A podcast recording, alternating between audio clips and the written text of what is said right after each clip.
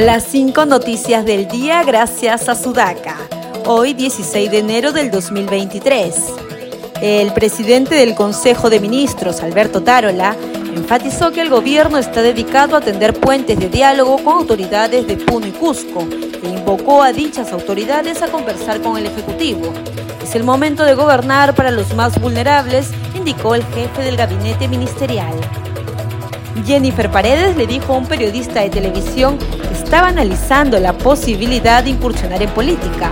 Lo voy a pensar, pero ahora mismo estoy centrada en ver mi caso judicial, tras declarar que fue un error trabajar en una empresa que contrataba con el Estado.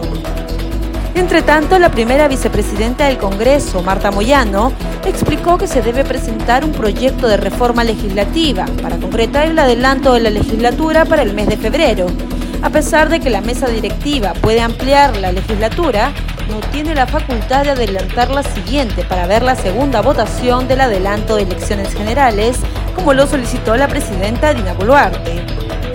El ministro de Justicia, José Tello, ofreció disculpas a la ciudadanía si en algún momento se habló de manera generalizada de vandalismo y de terrorismo, hay mucha gente que ha venido a protestar de manera legítima. Sin embargo, ha habido violentistas que han desvirtuado estas protestas, declaró.